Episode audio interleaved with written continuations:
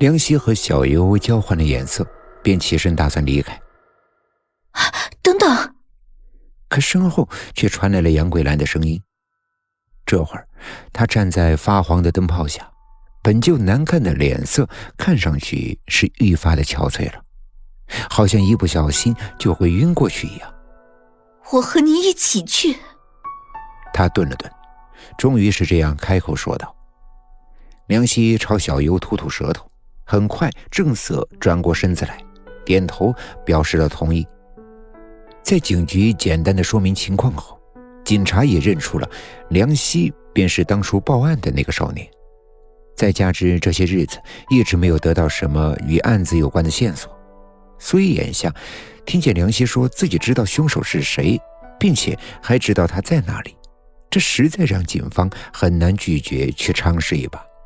哪怕这些话是出自一个还在读初中的孩子之口。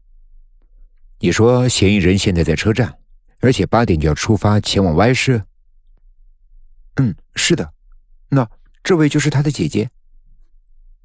警察抬起头瞅了杨桂兰一眼，用手支着额头，沉思片刻，便站起了身，撂下一句“在这儿等着”之后，便出门拐进了隔壁的办公室。几分钟后，门外传来了发动机的声响，还有警车特有的鸣笛声音。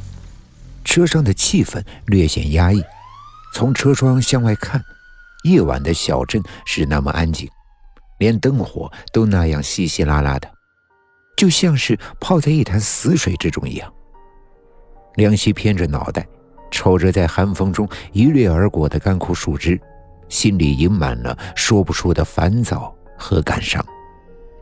车上除了他以外，并没有人能够看见小优，而这会儿，小优也在静静地望着窗外单调的夜景出神，一言不发。他在想什么呢？眼下，他瞅着外头的眼神是那么的专注而又认真，是不是又想起了小主人的事情？又或者是在车窗外看见了小主人的魂灵呢？他不知道。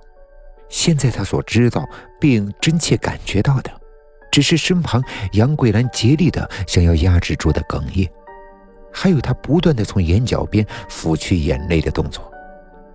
仔细想想，假如他的弟弟被捕入了狱，那么这个小家也算是散了吧。可是，杀了人难道可以不偿命吗？而且手段还那样残忍。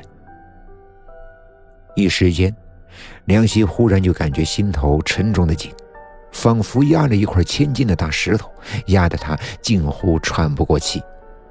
七点半的车站，昏昏欲睡的灯光自天花板向着底端倾泻下来，旅客三三两两各自成堆，偶有独自候车的，便或是低头划拉着手机屏幕，或是望着天花板出神发呆。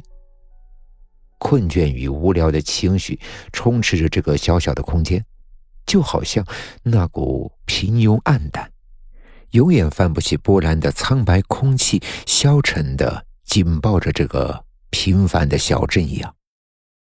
离出口最近的地方坐着一个年轻人，虽然年轻，腐朽的气息却已经从那鲜艳的表皮中蔓延而出了。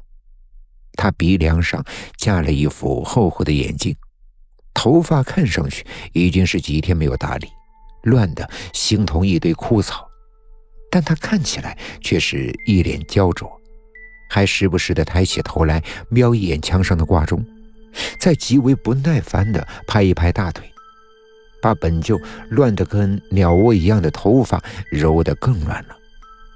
他看上去是等得着急了。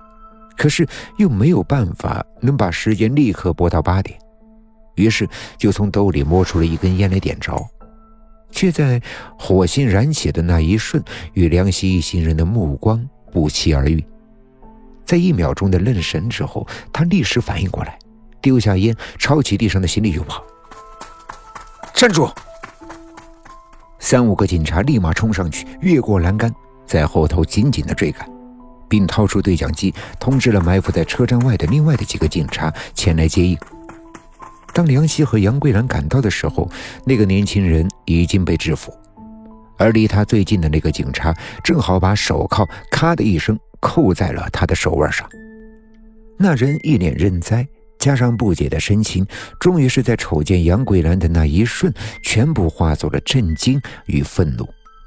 这使得他立时如同一只猛兽般的从地上一跃而起，想要扑向他的姐姐，却被反应过来的民警一把拉回，并死死的摁回了地面。